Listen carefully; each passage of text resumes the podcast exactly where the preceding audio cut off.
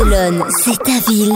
Equinox, c'est ta radio. C'est Equinox et si vous trouviez que voyager en blablacar c'était trop cher, que vous cherchiez encore un budget plus réduit, eh ben Cham, la journaliste, a trouvé un moyen de se déplacer vraiment low cost et là je crois qu'on ne peut pas aller plus loin dans le low cost. Imbattable. Après le covoiturage et les trains low cost, voici le bus qui fait les deux. Partage de trajet et prix imbattable, donc c'est nouveau. On peut maintenant partager son bus. Les concepteurs de l'appli iGo2 ont mis au point ce moyen de déplacement en Catalogne. Le principe est simple, comme pour un achat classique, on choisit l'origine et la destination, et puis l'heure de l'aller et celle du retour. Mais la nouveauté, ce sont les passagers qui déterminent le nombre minimum de passagers pour euh, confirmer un départ.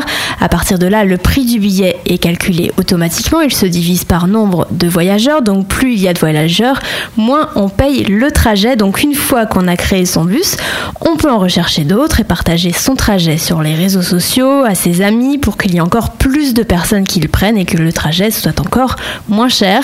L'application, elle est déjà disponible sur Android et l'Apple Store et en plus, elle est gratuite évidemment. C'est Aurélie Chameroy sur Equinox.